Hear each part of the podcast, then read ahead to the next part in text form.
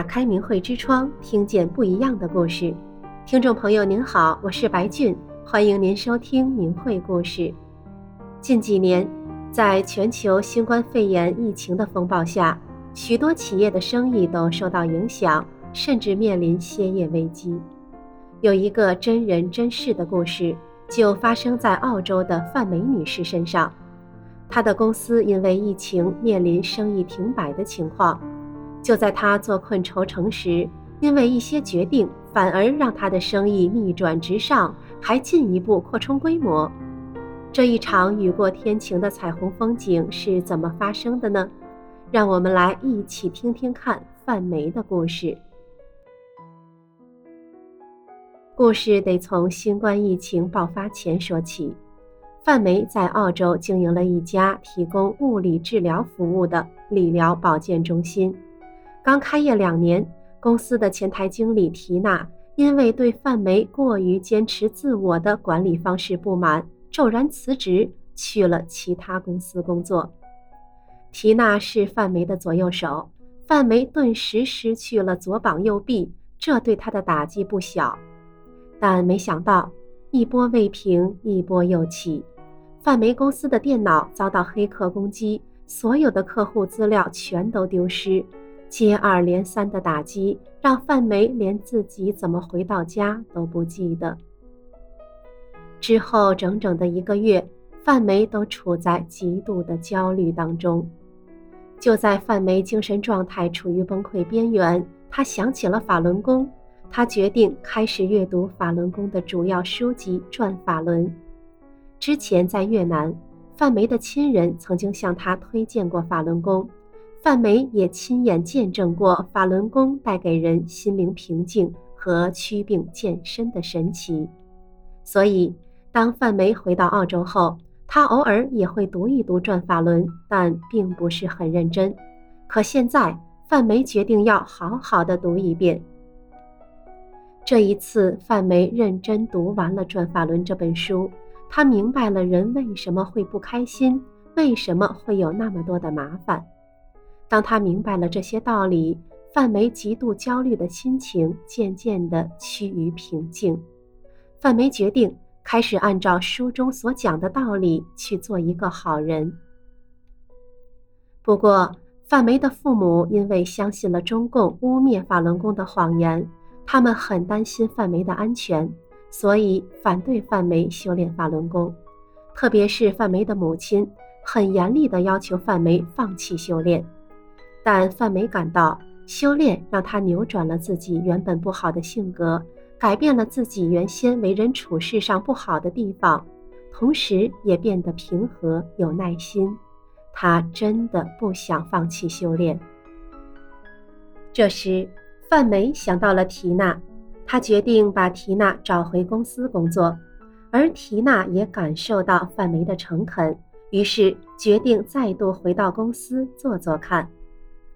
缇娜回到公司后，和范梅相处，发现范梅和以前果然大不一样了。过去，范梅的脾气可是很坏，根本听不进去任何意见，难以理喻。而现在的范梅总是很开心地接纳她的建议。缇娜还常常听到范梅分享修炼法轮功的体悟。她明白了，修炼后的范梅已经逐渐放下了对利益的执着。比如，当他们发现来做保健理疗的客户病情状况是范梅公司经验还不足以应对的时候，范梅一定会把这些客户推荐给经验更丰富的同行。缇娜也发现，范梅无论是对待员工还是客人，都是考虑别人在先。有人问缇娜，她现在工作的感受。缇娜回答说：“如果任何人想为了赚钱才来范梅的公司，那是走错地方了；但如果是想要为社区做点什么，这里是最适合的地方。”缇娜觉得自己从范梅身上学到了很多。当初只答应回来工作一年的缇娜，后来对范梅说：“我决定为你工作一辈子。”而且公司的客户们也感受到了范梅的真诚和善良，理疗保健中心的好口碑开始口耳相传。范梅公司的各项理疗服务非常受欢迎，预约不断。此时，范梅毅然决然决定扩展公司业务。他决定针对残疾患者增加职业治疗门诊的保健服务。然而，范梅的先生，她的博士丈夫，却对她的这个决定非常不理解，表示反对。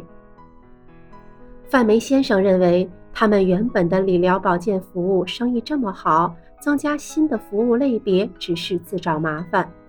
因为要开发这个新的职业治疗服务，不仅需要添置辅助设施和工具，也要投资扩建成特别设计的治疗室。最难的是要聘请到合适的职业治疗师。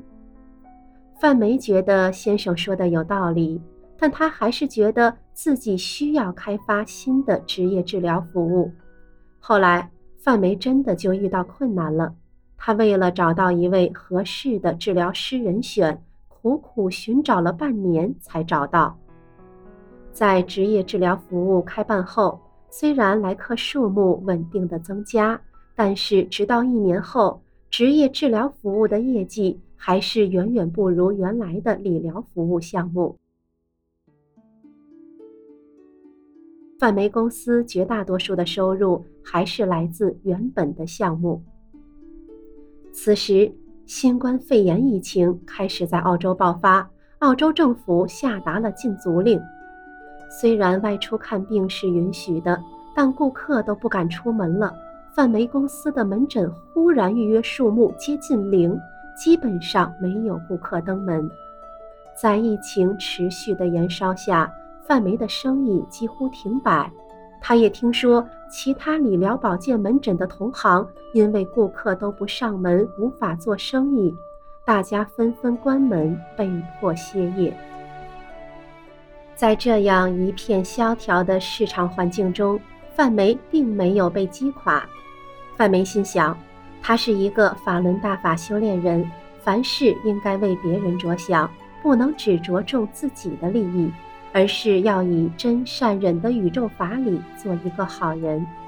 范梅也相信，只要命中该有的一定会有，不该有的用争抢也得不到，一切都有神的安排。最后，他决定不辞退任何一位员工，而是承担所有的费用与成本。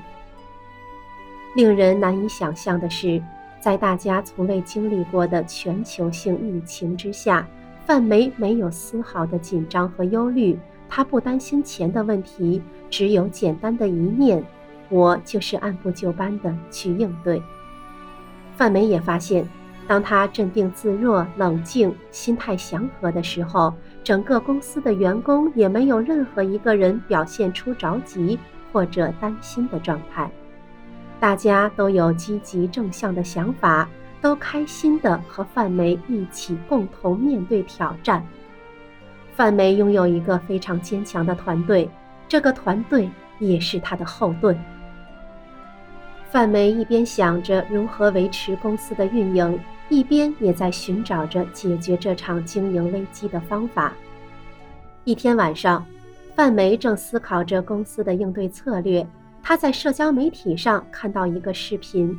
里面是一位美国的职业治疗师，正在通过视频会议的方式指导患者进行康复治疗。范梅灵机一动，她立即明白这就是她要找的。她想到公司可以转型，以视频的方式来为顾客做保健服务。这时候，新冠疫情已经爆发一个月了，而且范梅发现。视频保健服务只有先前新增加的职业治疗项目可以做，于是范梅决定要让公司转型来提供这项职业治疗的视频服务。但职业治疗原本就需要极大的耐心，还有新的视频软件技术也要学习。范梅并没有因为困难而退缩，修炼后的范梅拥有平静的心态，这帮了她一个大忙。当天晚上，范梅就学会了视频软件的操作。第二天，范梅开始让公司员工收集资料，团队里的职业治疗师们也为这项新的视频服务着手准备。四天内，他和员工们齐心合力地完成了所有视频设置，然后他们通过邮件和电话告知所有的顾客，公司开发了这项新服务。渐渐的，范梅公司经营转型成视频服务后，他们新的职业治疗项目就越来越忙碌。原本的理疗服务虽然还是很少有人预约，但新客户的增加数量已经达到了疫情爆发前的八成，这真的是奇迹呀！范梅停摆的生意逐渐恢复了正常。范梅已经连续好几个礼拜天天去公司上班。他还经常亲自到专卖店替顾客购买需要的用具，因为在疫情下，很多人都不敢上街。范梅帮忙顾客买好治疗过程中需要的用具，再邮寄给他们。这些服务他都是不收取任何费用的。范梅还想到，公司的员工们因为疫情的关系，大多在家工作，他也允许员工在服务到一定数量的顾客之后，可以自行安排其他的时间，照顾家人和在家上课的小孩。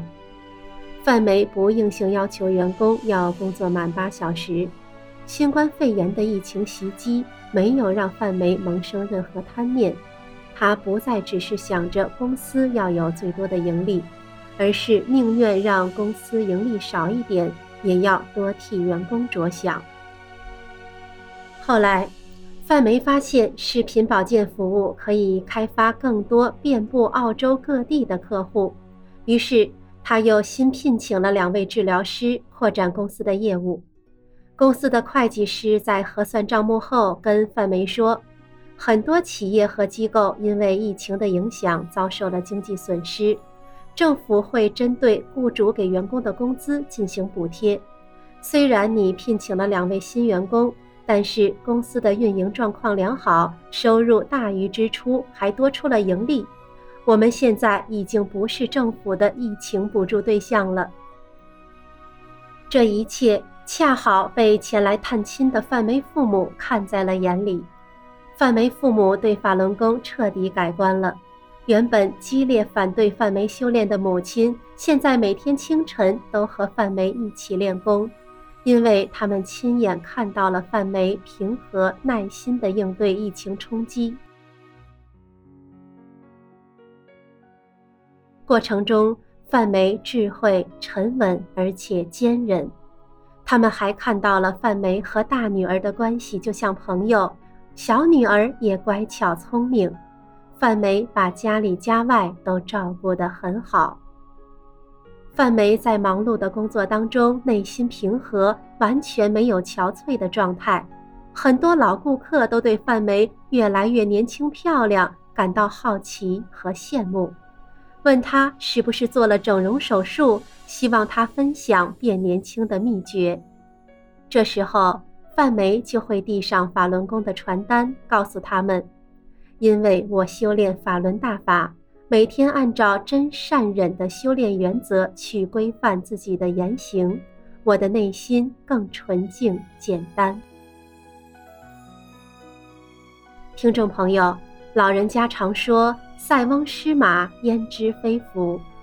范梅一开始决定增加职业治疗服务，成果不尽人意，然而后来却成为他转型的契机。这是不是冥冥之中自有安排呢？范梅转变观念，处处依照真善忍的原则去做人，为员工着想，在疫情蔓延的时代，没有被迫停业，反而业绩扶摇直上，是不是让人啧啧称奇呢？今天的故事就为您说到这里，下期再会，感谢您的收听。